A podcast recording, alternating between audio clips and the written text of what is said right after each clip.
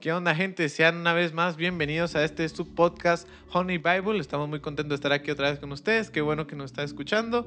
Esperamos disfrutes de este episodio, que es el episodio número 2, que hemos tratado de hacer con mucho cariño y amor para todos ustedes. Ojalá lo disfruten, muchachos. saludos. Nos vemos más adelante.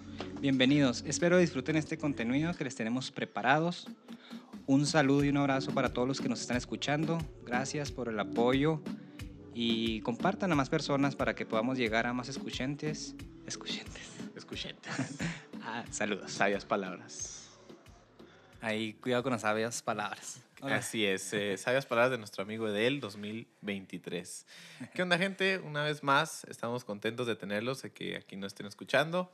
Hoy es nuestro segundo episodio de podcast Honey Bible. Ya le pusimos un nombre, ya estamos, nos pusimos de acuerdo y Está bien, dijimos Honey Bible y queremos explicar el por qué le pusimos ese nombre. A ver, Edel, ¿me quieres ayudar un poquito? Convencí al David eh. y a la Mari. Nos obligó. Eh, es Biblia de miel. Eh, realmente pues hicimos una lista para, para, cuando hicimos el proyecto hicimos una lista de varios nombres este, que me compartió David y estuvimos haciendo la votación. y a mí me gustó mucho Biblia de miel porque para mí lo que le digo, primeramente, pues la miel le gusta a Winnie Pooh. Ese es el primer punto. Gran referencia. Sí Gran referencia, sí. Y hablando de, la, la, palabra dice que allá arriba, cuando estemos en santidad con, el, con a, la diestra de Dios, eh, las, calles, las calles fluirá leche y miel. Dando esa referencia que la leche y la miel, eh, pues es algo, algo, un tesoro, ¿no? O sea, la, la extracción de algo rico es la miel. O sea, hay un dicho que dicen, no, es que ya probó la miel, ya no le gusta lo demás. O sea, ya probaste la miel, la pura miel. Entonces, eh, dándose referencia a la miel, que es algo muy, muy especial. Y la palabra, hablando de Biblia de miel, eh, la palabra es dulce, pero a la vez también es eh, dolorosa o fuerte, como un picón de, de una abeja, ¿no? Entonces, pues más o menos ahí a grandes rasgos yo creo que, y podemos trabajar sobre ese nombre, eh, no sé tú, tú qué pienses. Así es, muchachos. Entonces, bajo ese nombre vamos a estar trabajando, así vamos a estar en nuestras redes sociales, así se va a llamar este podcast. Esperamos que les sea agradable, que les guste, muchachos, y que pues seamos su favorito, ¿cómo no? Em, así que, Miguel, hoy tenemos un, un episodio donde, bueno, en el episodio pasado hablamos acerca de la condición de los, de los jóvenes en la iglesia y dimos como una presentación eh, básica así de nosotros, de, de, tú y yo, de la iglesia donde estamos, el puesto que tenemos, por así decirlo, a quién nos dedicamos, a nos dedicamos cada quien, yo que soy técnico CNC, tú que trabajas ahí en telecomunicaciones, en una empresa. Em, pero pues ahora queremos como que ustedes em, nos conozcan un poquito más. Chance ya nos han ubicado algunos por ahí, ya nos conozcan, pero queremos que también conozcan nuestra historia, no solamente cómo se llegó a formar el podcast, sino también la historia de cómo conocimos a Dios, cómo nos convertimos al Evangelio. Y esto es, fíjense, muy interesante porque vamos a ver dos, dos perspectivas perdón, muy distintas. Eh, del lado mío, una persona que nació en el Evangelio y del lado de él, una persona que no había nacido en la iglesia y que llegó ya hasta tiempo después. Entonces, vamos a estar viendo estas eh, dos historias y eh, creo que se me hace muy interesante. ¿O tú qué piensas? Sí, claro. más que nada, pues como comentas, para que nos conozcan, quien nos escucha, porque, y más nos vamos a conocer aquí entre tú y yo, porque realmente no hemos tenido la oportunidad de va a ser la primera vez que nos sentamos a platicar de la vida personal de, cada, quien. Aparte de que ustedes nos van a conocer, nos vamos a conocer entre nosotros. Entonces, yo creo que esta química pues lo hace lo más natural posible. Sí, esto, me hace muy padre porque va a ser completamente orgánico, muchachos. Entonces, nada, esto está planeado, esto como tal está saliendo así no está como arreglado. a, entender. Eh, eh, ¿Quién inicia? No sé. Mira, ¿tú yo? Eh, te voy a platicar, si quieres, te voy a platicar un poquito yo. Sí, claro. Mm, yo tengo 25 años, como te mencionaba la vez pasada. Yo no nací eh, en la iglesia, a esto se refiere a que pues yo no conocía al Señor Jesucristo en sí mm, eh, de niño. Eh, ok, yo tengo, pues obviamente todos tenemos dos familias, la de mi mamá y la de mi papá. Sí. crezco yo, tengo dos hermanas, crezco con mi papá y mi, pap- y mi mamá. Eh, mis papás se separan cuando yo tenía, mm, estaba en la primaria, 13 años. ¿En la primaria tenías 13? Ah, No, pues, estoy preguntando Ah, qué edad Bueno, en la- ¿qué grado de primaria estabas? Eh, ya, como en quinto, sexto. Ah, entonces tenían 10 años. Ala. Bueno, como 10 años, eh, mis papás se separan y, y ya, ¿no? O sea, por parte de mi... Y no, y no estaba inculcada eh, la iglesia, el- el- la religión, eh, a- a- a- a- globalizando, ¿no? Las palabras. Ajá. en mi casa. Entonces, por parte de la familia de mi papá, la mayoría son cristianos. Eh, ellos son cristianos, eh, apostólicos.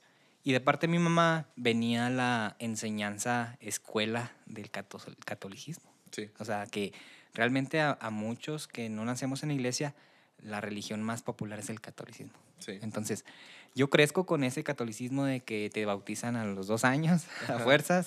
Sí, sí. y, y que tienes padrinos y muchas, muchas, eso sería otro tema después de hablar el tipo. de- Tu Entonces, bautizo se convierte en una fiesta. es un una fiestón, borrachera. una Ajá. borrachera en el exacto. Sí, sí. ¿eh? Sí, exactamente. Entonces, ahí ya estamos equivocados, ¿no? Ya está muy mal formada la, pero bueno, ese es otro tema. Entonces yo crezco con esa enseñanza del catolicismo a muy baja escala porque no era de que hay católicos a católicos, de que sí se congregan sábado y domingo, eh, eh, los domingos van a la misa, le llaman misa, y se juntan a hacer actividades tipo. ¿sí, no? Sí. Y hay unos que, por ejemplo, en mi caso, íbamos cuando había bautizo, cuando había boda, eh, no sé, Funeral. funeral, sí, lamentable. Entonces, en esas ocasiones, eh, así nazco yo. Crezco con mi mamá separada de mi papá, este, y sin conocer a Dios. Me, no tiene nada que ver conocer a Dios eh, o que no hayas conocido a Dios a temprana edad a que vengas de un hogar sin valores. Es Ajá. diferente Sí, sí. gracias a Dios, eh, pues mi mamá, que fue la que a mí, a nosotros nos mantuvo desde los 10 años y me sacó adelante, ella me, me ayudó a pagar mis carreras y todo, gracias a ella, eh, pues tengo el poco estudio que tengo. Y, pero los valores predominaban en la casa, ¿sabes Ajá. cómo? O sea, gracias a Dios mi mamá pues nos inculcó buenos valores y eso me ayudó mucho a mi carrera profesional, mi carrera social, etcétera. Entonces, crezco, eh, me entró a, a la prepa ya viéndote más aquí en la ciudad de Chihuahua. Yo soy de Ciudad de Delicias, nazco allá. Nazco y me llevan a, a la Sierra de Tamazula, Durango. De ahí es la familia de mi papá. Saludos a todos mis tíos que están allá por Tamazula. Y yo decido, eh, en la primaria era tremendo. Yo era tremendo. Siempre fui muy tremendo, era imperactivo. Soy imperactivo Ajá. todavía. Sí, sí. Pero era tremendo y me gustaba andar con los cholillos y yo tenía mi pandilla y que y grafiteando y qué onda y así. y que las riñas y en la primaria. La prim- Entonces, sino que yo decido, ¿sabes qué? Porque en Delicias, Chihuahua es lo wow. Yo me imagino que también en Parral, wow, Chihuahua, la capital, ¿no? Sí, sí, obviamente. Y todos se quedan así. Entonces yo dije, voy a estudiar en Chihuahua. Porque siempre me gustó la escuela. Fui muy desastroso, pero siempre fui muy aplicado en- Ah, en la escuela. ok. Me gustaba. Y dije, me voy, a ir, me voy a ir a estudiar a Chihuahua. Y en Chihuahua solo vivía mi abuelita, la mamá de mi mamá. Y todos vivíamos en Delicias. Sí. Y me vine, yo me, yo me vine de solo a vivir con mi abuelita. Estu- empecé la secundaria. Y atrás se vino mi mamá y mis dos hermanas. eh, se vinieron a los- al año. Entonces ya nos hicimos vida, eh, terminé la secundaria, me fui a la prepa, aquí al CONA2, saludos, banda. Saludo al, al profe Sixto. saludos, profe Sixto. Y empiezo a estudiar, empiezo a estudiar eh, telecomunicaciones, como te mencionaba, y ya, pues ya profesionalmente ya es otro, es otro tema. Paso, eh, pues empiezo, ¿no? A tener novias, a, a tomar, a fumar, ¿sabes? Como empiezo con, con la marihuana. Y chido, o sea, e- eso era lo normal, o sea, porque yo te digo, era bueno en la escuela, me gustaba. Y pues aparte, yo me sentía a gusto, no estando bien en la escuela y en lo social, yo creía que ahí era. Sí. Me sentía a gusto, eh, tuve, tuve un- una novia, que el- yo nomás he tenido una novia, ¿En serio? neta. Yo eh, también. Ah, acá, 6, 14. ah. Eh, nomás he tenido una novia bien, o Ah, sea, ok. de verdad, así bonito. eh, obviamente en el mundo, ¿verdad? Sí, sí. Sí, sí. Eh, entonces, yo tu- tuve una novia, cinco años duramos, y yo la engañé, la engañaba, tú, la engañaba, y yo la perdí. Y era una grande chava. Malditos Y- hombres. Malditos hombres. pero yo no conocía, o sea, de alguna manera tenía valores, pero en esa cuestión no sé, o sea, mi carnalidad y a cosas que no le das el tiempo esperado en las relaciones que estás con tu pareja de novios. Entonces, es un tema muy complicado eso de, de las relaciones sexuales dentro del noviazgo en el mundo y, y aquí Ya, en de la Cristo. iglesia, Exacto. sí. Entonces ya ese sería otro tema. Pero tengo una novia, me deja por yo andar en la fiesta, pues por engañarla. Y ya, pues yo me sigo y entro a trabajar. Salgo, del- salgo de, la, de la prepa, carro- acabo la carrera técnica y me meto a trabajar. Y así continuando, pisteando los fines de semana, trabajando, echándole ganas, Ajá. así. Pero en relacionado a las cosas de Dios, ni catolicismo, ni cristianismo, ni nada, no, no le daba Ujú. visitaba a mi familia de parte de mi papá y ellos son cristianos. Sí. Y obviamente yo me acuerdo que me llevaban al culto y a mí me gustaba mucho porque era diferente. Eh, a las misas yo nomás he ido como unas cuatro misas en mi vida. Ajá. Y a los cultos a mí me llevaban y se me hacía muy chido, un ambiente totalmente diferente porque eh, en los católicos yo me duermo, o sea, es muy... Y acá es más alivianado porque hay rolas y aplauden y Sí, sí. brincas y así me, se me hacía muy chido. Y con esa idea me quedé, ay, a mí me gusta, yo si quisiera hacer algo, yo me iría por ese lado. O sea, Ajá. me llamó la atención. Sí. Pero hasta ahí, ¿sabes? Y me invitaban que al culto, porque en la, en la casa de mi abuelita siguen haciendo cultos. Y yo torcía los ojos, como te decía la vez pasada, o sea, era un niño eso de que a un cierto nivel yo ya no quiero escuchar cosas de Dios. Ah. Me desafanaba. Y así pasó el tiempo. Este. Y ya empecé a la, la universidad. Ya empecé con más drogas más fuertes. Y pasó la universidad hasta el TCU, te digo, dos años. Me, tuve, me cambié a la tarde porque empecé a trabajar y me accidenté. Me accidento en un carro eh, y quedó dos años de rehabilitación casi, vato. Dos años de rehabilitación y haz de cuenta que ahí Dios me dio una oportunidad. Ah. Dios me dio una oportunidad y no la aproveché en ese momento, vato. O sea, Sí. varias cosas me han pasado, pero eh, no agarro el rollo. No agarro el rollo y vuelvo otra vez a la fiesta. Y luego pues se truncó el título de, de ingeniería. Ah, de ingeniería. Ajá, porque es TCU, te titulas y luego es un año de ingeniería. Sí, sí. Se cebó por ese rollo, pues, y un año viví en Delicias y allá me rehabilité. Ujú. En rehabilitación no podía caminar, tengo dos tornillos, se me fracturaron costillas y tuve un- casi un derrame cerebral, gracias a Ah, Dios, ¿no? o sea, de, de choque. causa del choque. Ah. causa del choque. Ah, ok. Causa del choque, todo eso pasó. Y ya, eh, vuelvo otra vez a la, a la calle, a la andada, y otra vez lo mismo, vato. Sino que empiezo a darle otra vez a, a esto, a las telecomunicaciones, y yo abro mi empresa. Ah, abro sí. mi empresa, mi, me, mm, tengo un grande inversor, pongo oficinas, compro carros, eh, contrato gente, y empezamos a trabajar. Y te digo, era muy movido y todo, pero ahí estaban las drogas ya Ah, ya estaban las drogas. Y obviamente, pues como todo fue incrementando, fue incrementando, hasta que pues ya no pude y pe- mi familia me vio y platicamos y llegamos a un acuerdo a mis 22, 23, 22, más o menos, a un acuerdo de, eh, de intervenir en mí, un proceso, Ah. anexarme, dice O la sea, banda chola. ellos como tal hicieron una intervención, por No. decir. Eh, yo la pedí, vato. Ah, porque yo ocultaba um, mi drogadicción, o sea, hasta que ya no pude más. Y pasaron muchas cosas, ¿verdad? Ya después platicaríamos un poquito de estos accidentes más a detalle, pero así a grandes modos pasaron muchas cosas y ya, ¿sabes qué? Necesitamos hacer algo. Si no, pues iba a terminar muerto o en la cárcel porque ya me metía a temas muy grandes. Y ya, eh, tuve un, en Delicias, eh, tuve un proceso de cuatro meses encerrado sin ver a mi familia. Y, pero yo quería, yo le decía a mi familia, quiero un lugar eh, en donde no me peguen, en donde me traten bien, porque yo aprendo, yo aprendo bonito. Y tengo otro amigo, Joel, saludos si me está escuchando. Él se, se salió, se intervinió primero que yo, él ya tiene como cuatro o cinco años sobrio, gracias a Dios. Pero él se metió a un centro de rehabilitación donde los golpes y los gritos son más eventuales. Entonces, y él aprendió así, gracias a Dios. Ahorita está sobrio, ¿verdad? Eh, pero yo no, yo sabía que no iba a poder, ¿sabes? Yo soy más Ajá. sensible. Sí, sí. Y me metieron a una clínica muy buena eh, eh, que se llama CAT. sí. Está en Delicias. el señor Daniel Durón, mucho apoyo y ahí te daban tu comida bien, variaba la comida, buena comida, había gimnasio, este, veías televisión, tenías muchas actividades, muchas clases, está muy, está muy chido, eh, un buen lugar para rehabilitarte, entonces predomina ahí Dios. O sea, luego lo sientes, se siente algo muy bonito, a pesar de que, imagínate, 40 locos, 30 locos, toda la vibra que llevan y, y, 30 historias diferentes. 30 historias que tú dices, wow. Obviamente eso no se puede platicar aquí, pero hay un momento donde cada quien se sube a expresar lo que siente y, vato, no, o sea, y ahí te reflejas, ¿no? A dónde pudiste llegar, lo que pudiste hacer, lo que tú hiciste, qué pudo haber pasado, y todo eso te ayuda. Entonces, ahí había una clase, eh, Marco Muela, saludos, el hermano Marco Muela, él iba y aportaba su granito de arena, como mencionamos anteriormente, su espiritualidad la, la aportaba su granito de arena yendo a evangelizar la palabra ahí, gratuitamente.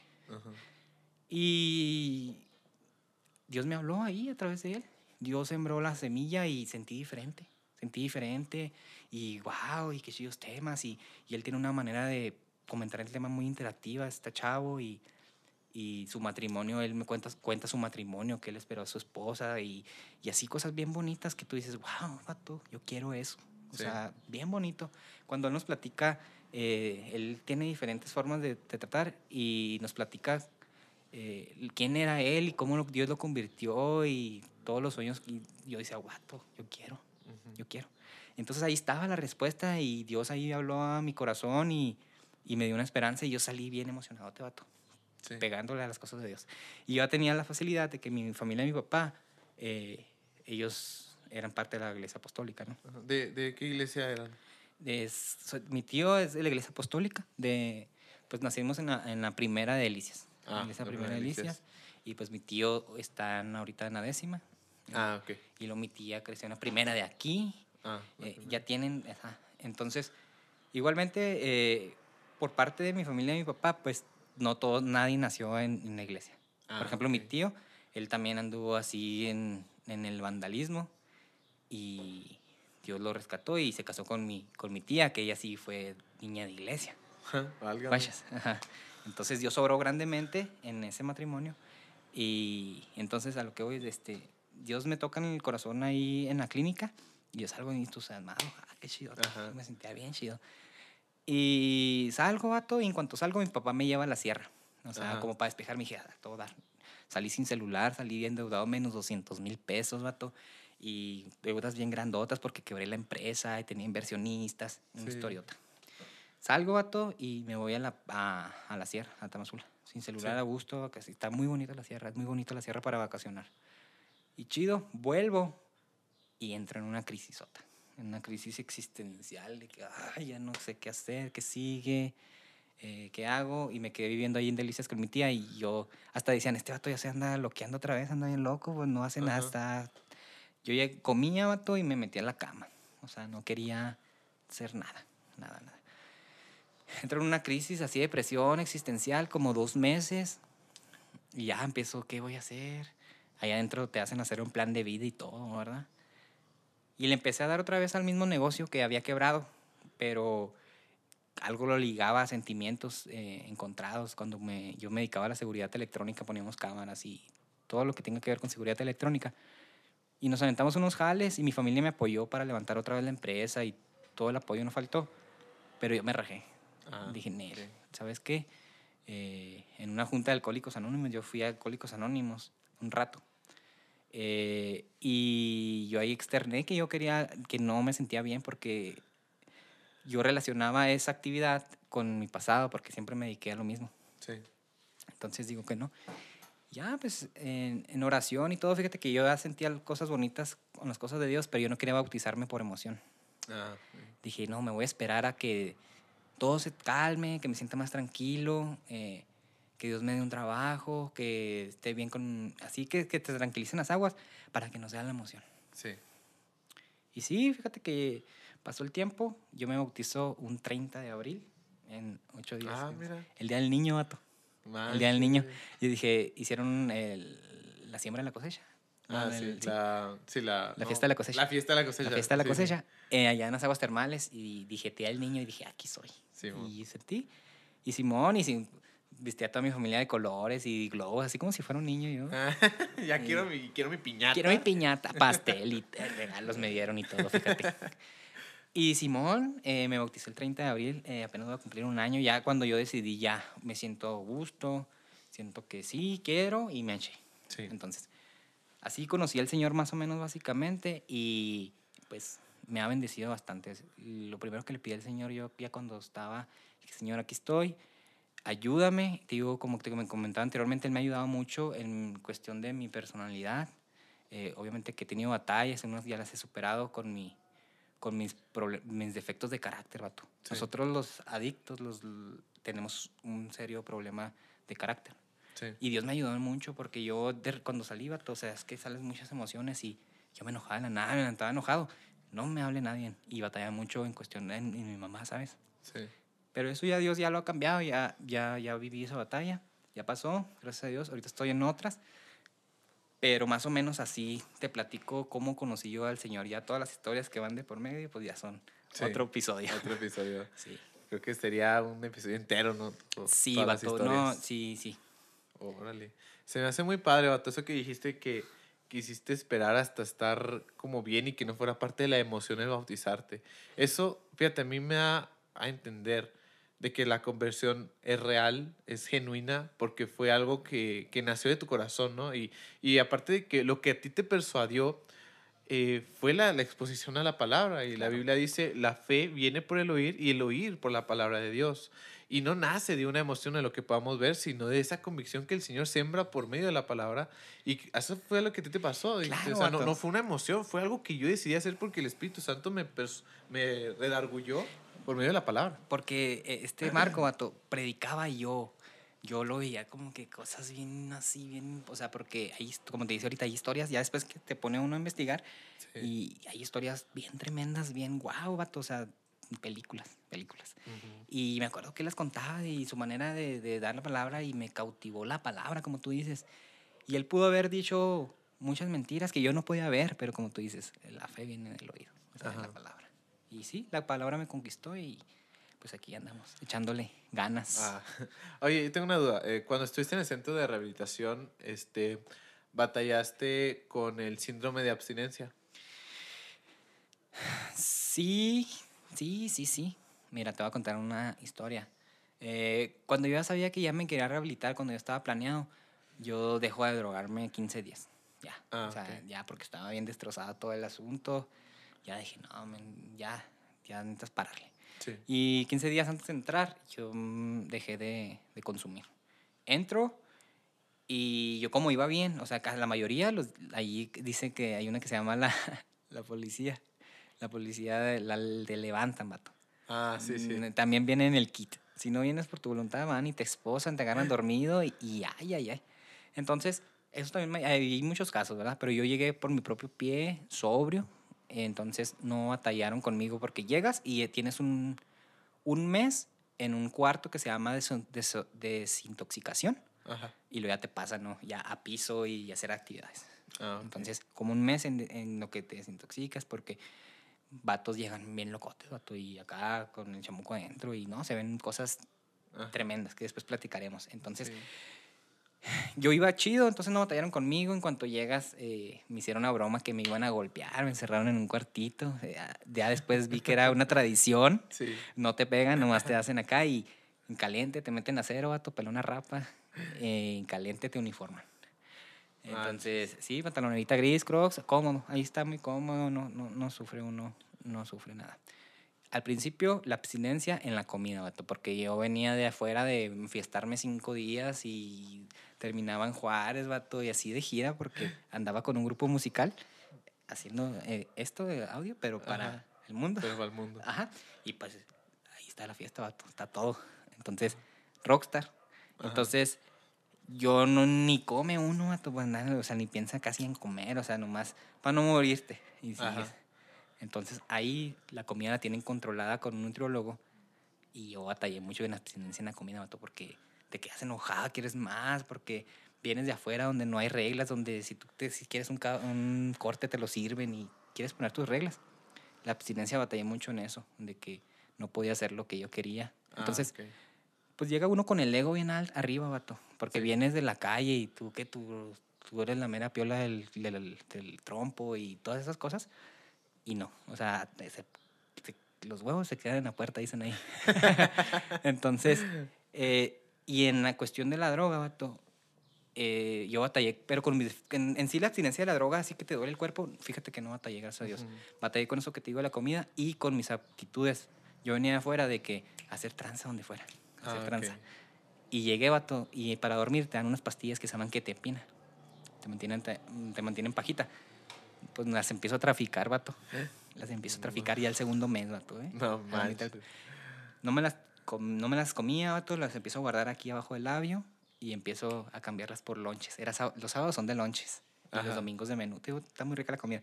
Y no, que el sábado juegan los algodoneros y yo trafiqué, ya tenía dos, tres tranzas con lonches, a vatos que les gustaba andar bien locos. Y a mí ya no, o sea, yo pude haber este, consumido las pastillas, pero no. No, Ajá. fíjate que sí, molí una y me la periqué.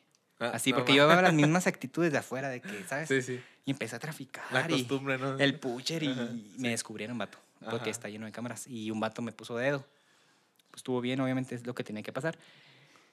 Y llevaba esas actitudes de traficar, vato, de hacer tranza, de qué Ajá. onda, qué necesitas, yo te lo consigo, Sí, guachas. Y no, me, me cayeron y me pusieron un castigo. O sea, sí, sí estuvo, sí estuvo el castigo ahí. Ese sí, no te pegan, pero sí cometí algo y sí estuvo ahí más o menos el castigo. Me regañaron. Y ahí tuve, en los 12 pasos, vato, son 12 pasos, ahí te vas en Alcohólicos Anónimos.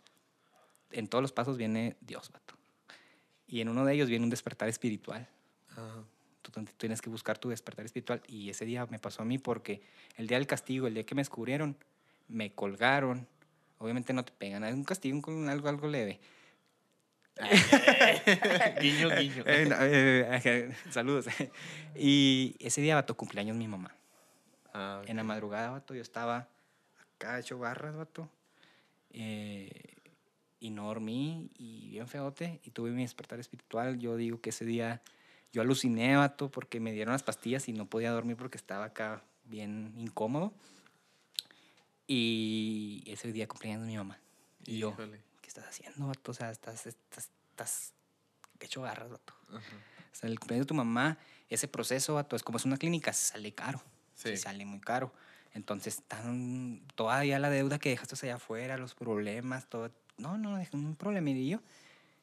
Y ese fue una, o sea, lo que pasa que si batallé con abstinencia en cuestión de las actitudes y la comida y todo eso. Híjole. Sí, No, pues sí estuvo muy pesado, sí, carnal. vato. Este, eh, me gustaría ya hacerte la pregunta como final Sí. de tu testimonio. Es, por ejemplo, tú que probaste el estar allá afuera y probaste las mujeres, probaste las drogas, probaste el alcohol, la marihuana, todo eso que actualmente se ve tan, este, Tan llamativo, normal, ya ya casi normal. no. Y ahora lo comparas con estar aquí absteniéndote todo eso. Ahora, eh, ¿cómo yo te preguntaría, ¿qué disfrutas más? Yo creo que es obvio, ¿no? Sí, claro. Pero eh, esa parte de decirle a los muchachos que, re- o sea, ¿por qué dirías tú que estar aquí en la iglesia se siente mejor y te gusta más que estar allá afuera? ok, qué, qué, qué, qué profunda pregunta. Sí. Mira, eh, la verdad, como te comentaba fuera de- del aire, eh, si somos muy sinceros, andar en el ambiente, en el mundo, está chido. Sí. Vamos a, así a globalizarlo. Sí está muy chido, pero yo, como dices, yo ya conozco allá y aquí, la neta, yo le digo a mi familia y platico con mis amigos que, que me, por ejemplo, el amigo que te digo que él ya también está fuera de las drogas, pero todavía no acepta a Dios. Y yo le platico mucho y le digo, no, hombre, vato, la neta, ha, ha cambiado muchas cosas eh, en mí. O sea, principalmente, yo me voy por lo que ha hecho conmigo, ¿sabes cómo? Ajá. Él me ha transformado de una manera muy, muy chida, de una versión mucho mejorada de mí, vato, hablando en, en- en- en sentimentalmente, etcétera. Que pues sin duda, como dice, la respuesta es obvia. Eh, aquí en la iglesia, con las cosas de Dios, todo fluye mejor y cuando tú estás bien eh, con las cosas de Dios y todo, todo alrededor, vato, se va acomodando bien sorprendentemente. Entonces ya eso es otro tema de cómo los milagros de Dios que ha hecho. No, hombre, vato. O sea, te digo, yo, por ejemplo, le, cuando ya me puse bien, en- que dije, quiero servirte, yo le pedí específicamente el trabajo donde estoy ahorita y él así me lo dio tal cual la letra. Sí. O sea, y no, o sea, batallo todos los días, es una batalla conmigo mismo, este, igualmente todos los que tuvimos un proceso, ellos saben que solo por hoy, solo por hoy, solo por hoy, y todos los días estamos luchando, pero ya no luchas solo, vato. O sea, ya... Ya tienes a Sí, ya es muy diferente, vato. Sí, sí, sí, sí. Wow. No, la verdad que impactado. Yo no sabía nada de esto, banda. Yo estoy así igual que ustedes. Impactada. Ahora, Sí, re- bueno, sí. pues ahí un poquito más o menos de, ya después Sí. profundizaremos más en temas de que tú quieras saber y ya ahora me toca escucharte a ti, que la gente escuche pues la otra cara de la moneda, ¿no? Este es un poquito de, de cómo yo conocí a Dios, este, y yo que estuve en el mundo y Dios me, me habló.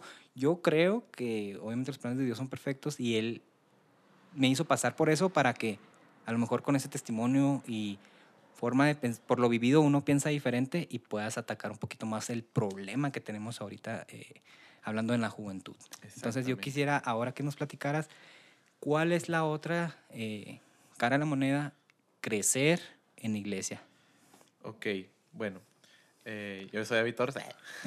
No este, también tengo 20, bueno, tengo 23 años. Y como muy diferente a ti, la verdad, yo crecí dentro de, de una familia cristiana. Este, yo, yo, pues yo cuando ya este, estaba más grande, este, como unos 5 años, yo me acuerdo que desde ahí iba yo a la iglesia. O sea, no sé si me, a mí me llaman desde bebé porque no recuerdo, pero yo a los 5 años ya teniendo conciencia, recuerdo que iba a la iglesia con mis papás.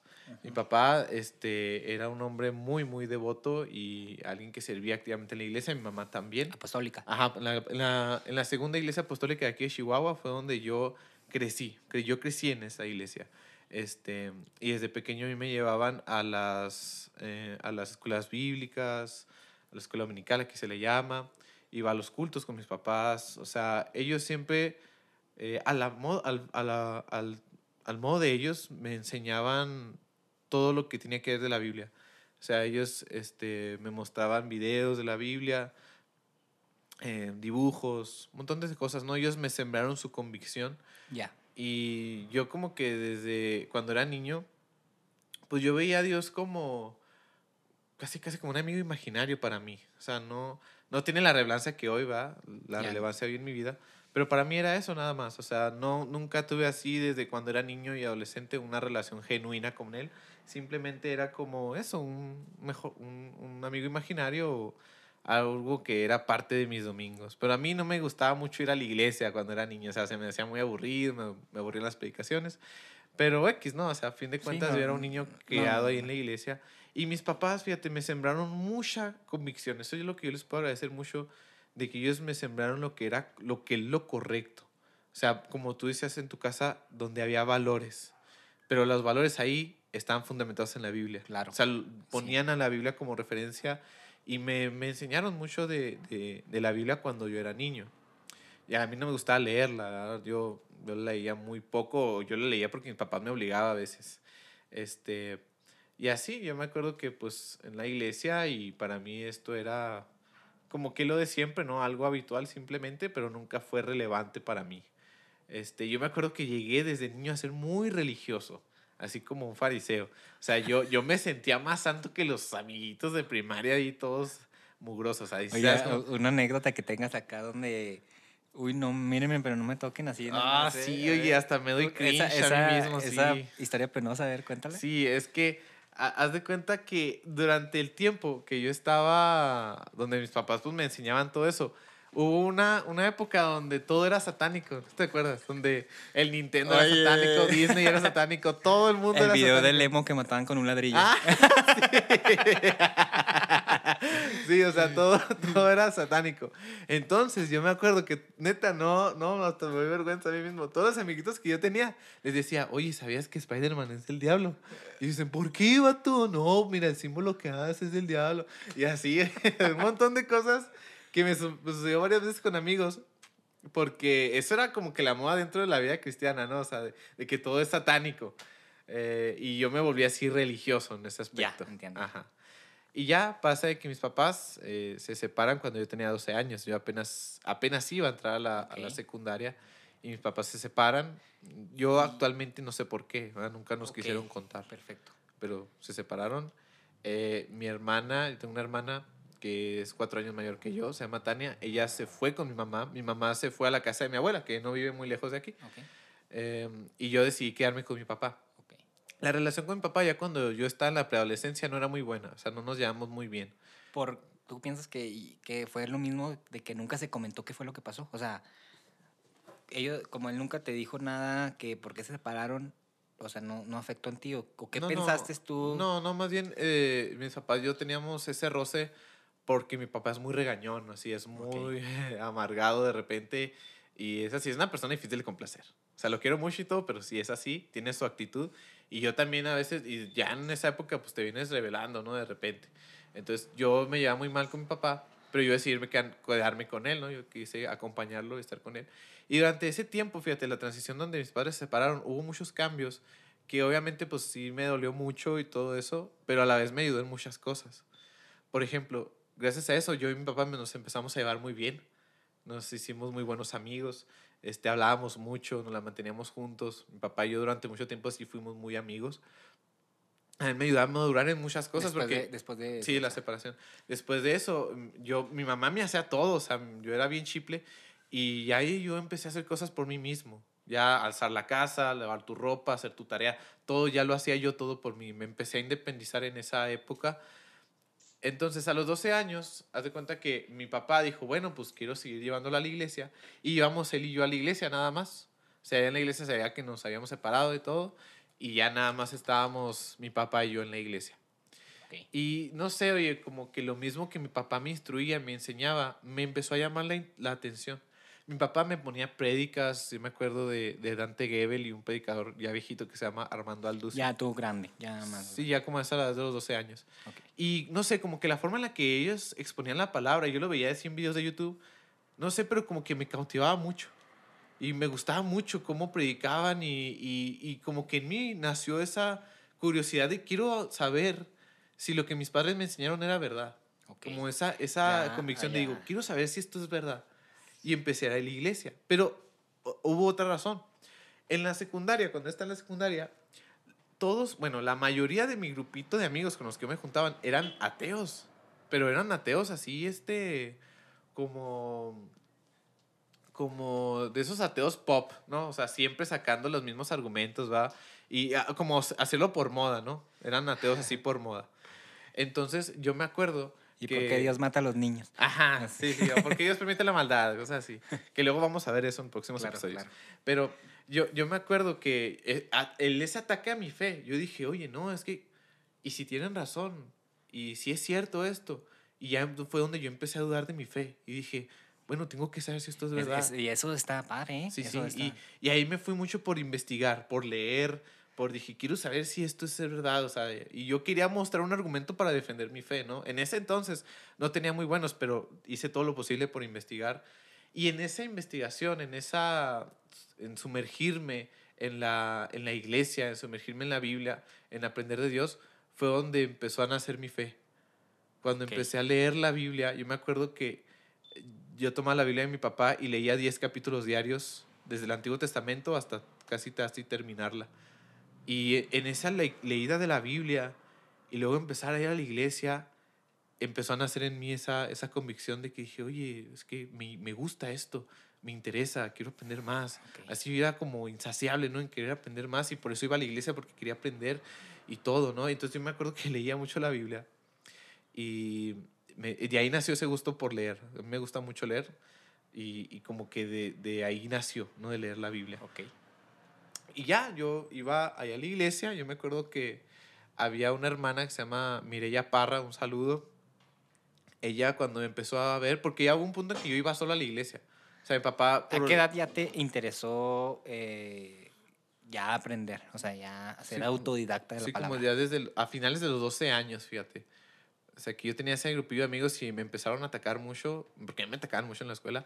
De ahí empezó a nacer ese... Quiero capacitarme para responderles, Ya. pero al mismo tiempo fue donde yo aprendí y nació mi propia convicción. Ok, entonces de cuenta que este, ya eh, yo tenía como 13, 14 años, no me acuerdo. No, sí, tenía como 13 años, más o menos. Y me, me agarró mucho esta hermana que se llama, digo, se llama Mireya, que entonces ella era líder del grupo de adolescentes que ahí estaba, ¿no? En la segunda iglesia. Y ella pues me invitaba a las células de ahí, este, ella nos da lecciones, ella nos mostraba historias de la Biblia.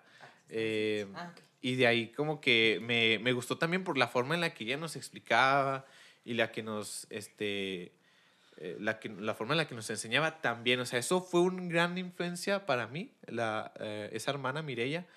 Y también hubo otro, otro momento decisivo en mi vida. Mira, yo antes sufría de un trastorno que se llama paranoia. Paranoia es ese, esa idea, ese pensamiento, o sea, esa, ese miedo de que sientes que alguien te va a hacer daño. Y estaba muy grave, fíjate, de eso. Porque, hazte cuenta, de aquí, ahorita que fuimos a la nevería. Sí. Yo eso a los 12 años, 11 años, no lo hubiera hecho. ¿Sabes por qué? Porque me daba miedo pasar por la calle y se venía otra persona enfrente de mí, a mí me daba miedo pasar junto a esa persona porque yo pensaba que me iban a hacer miedo. Cuando yo me iba a la escuela, me iba corriendo a la escuela porque tenía miedo que alguien me fuera a robar o que me fueran a pegar. Yo veía a un niño igual que yo y yo, neta, todavía era una locura. Yo prefería recorrer este, un camino largo para evitar pasar junto a una persona por tanto miedo que yo sentía. Pensaba que me iban a hacer daño. No sé, no sé de dónde salió, la neta no sé de dónde nació eso. Pero así... Tengo miedo. Ah, tengo miedo. Y, y haz de cuenta que yo en mi niñez y, parte de mi adolescencia, yo prefería estar ahí en mi casa solo a salir por tanto miedo, o sea, es como que yo pensaba que me iban a hacer daño. No, hombre, si ya fue un infierno de cierta forma la, la secundaria por esa parte donde yo estaba superando un miedo irracional, ¿me entiendes? Nadie me estaba haciendo nada. ¿Y toda la secundaria? Sí, eh, no toda. ¿Y no platicabas con nadie del tema? No, de hecho, eso nadie, ni mis papás lo saben actualmente. Ok. Entonces yo tenía tanto miedo, vato, así eh, guardado en mí, que era algo de todos los días vivir.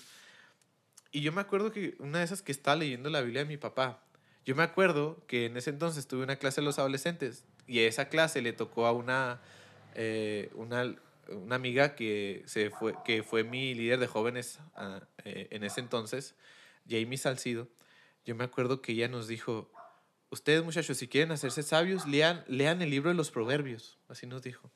Y ella dijo, bueno, yo tomé ese consejo y me acuerdo que estaba ahí en el cuarto de mi papá leyendo la Biblia estaba leyendo el libro de los proverbios. Yo me acuerdo que leí un libro que me llegó, fue el primer versículo que me llegó al corazón, que fue la de Proverbios 1.33.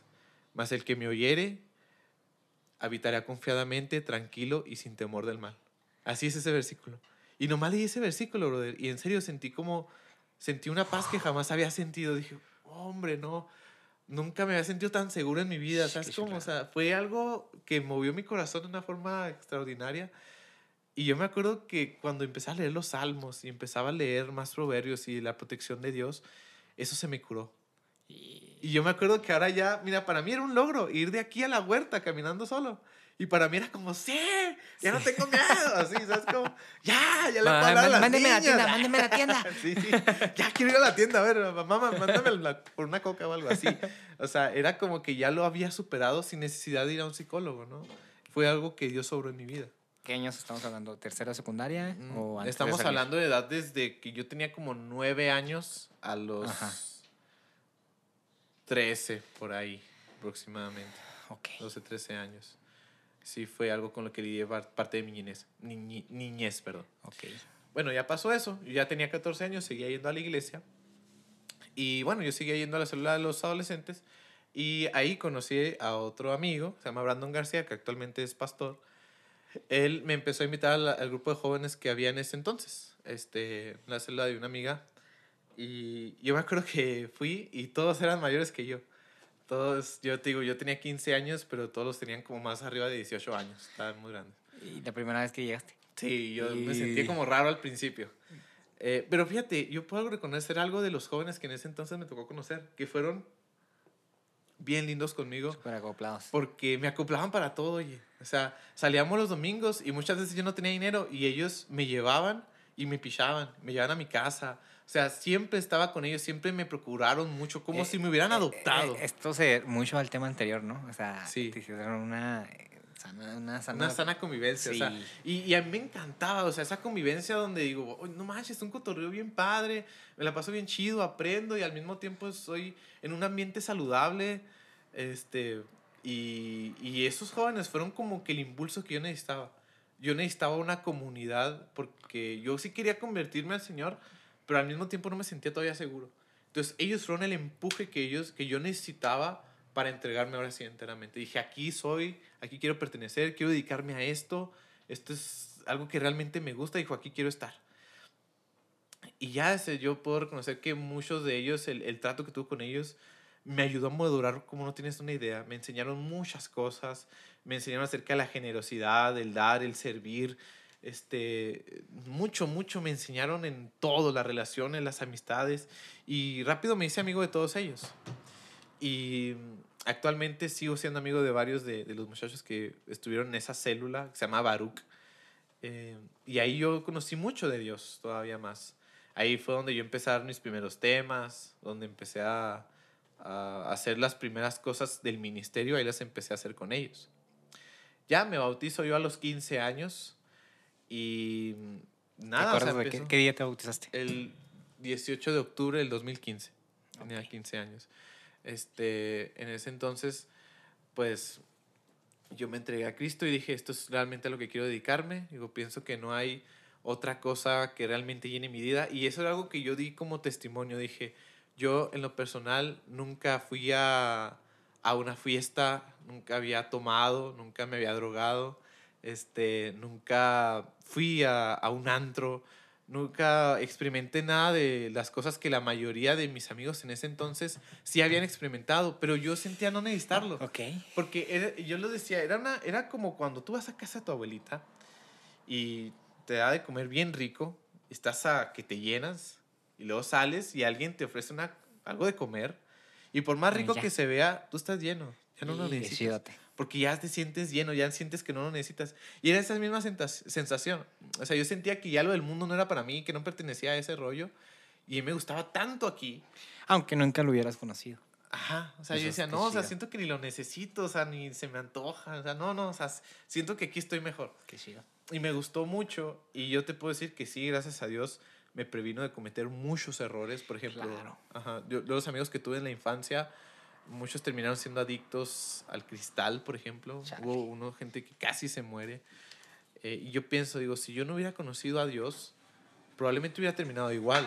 Incluso hasta mi psicóloga me lo decía. Sí, sí, me dijo, sí, personas que han pasado por lo mismo que tú, este, es que ahorita sí se dedican a, a, cosas no muy buenas. Dije, pero la diferencia es que tú tuviste un buen, una buena iniciativa y yo eso se lo debo a que el Señor ahí estuvo. Entonces fue algo que, que digo, desde pequeño marcó mi vida y, y, a mí me gustaba tanto la comunidad de mi iglesia. Y, y, yo, aparte de eso, cuando eres alguien que nace en la iglesia y, y empiezas a conocer a los hermanos, empiezas a conocer cómo funciona la iglesia, empiezas a ver cosas muy buenas y también cosas malas. No malas, sino cosas que te van desanimando. Claro. O sea, cuando te empiezas a involucrar y empiezas a tratar con personas, empiezas a ver problemas, empieza a haber roces, empieza a haber desánimo. Y yo varias veces pasé por esos desánimos, esos crisis de fe, esas este, donde a veces yo sentía, no, ya quiero tirar la toalla, así, o, o dejar el ministerio, ya me voy. Yo sentí eso muchas veces, pero lo que me salvó fueron esos amigos. O sea, los amigos que para mí eran unos ejemplos a seguir y que me instruyeron en muchas cosas y ellos fueron como lo que, los que me salvaron de irme, ¿no? O, sea, o de, yeah. de, perderme. Y yo podría nombrarte, por ejemplo, a Joel. Joel fue uno de los eh, principales que ahí estuvo enseñándome. Este, cuando tenía crisis yo acudí a él también. A, a, tengo un amigo que se llama Josué Lara, que también para mí fue este, alguien que en todas mis crisis de fe también ahí estuvo eh, a Jamie Salcido, que fue mi, mi, líder anterior, ella me enseñó muchísimo, a como no tienes una idea, pero con su ejemplo, a servir.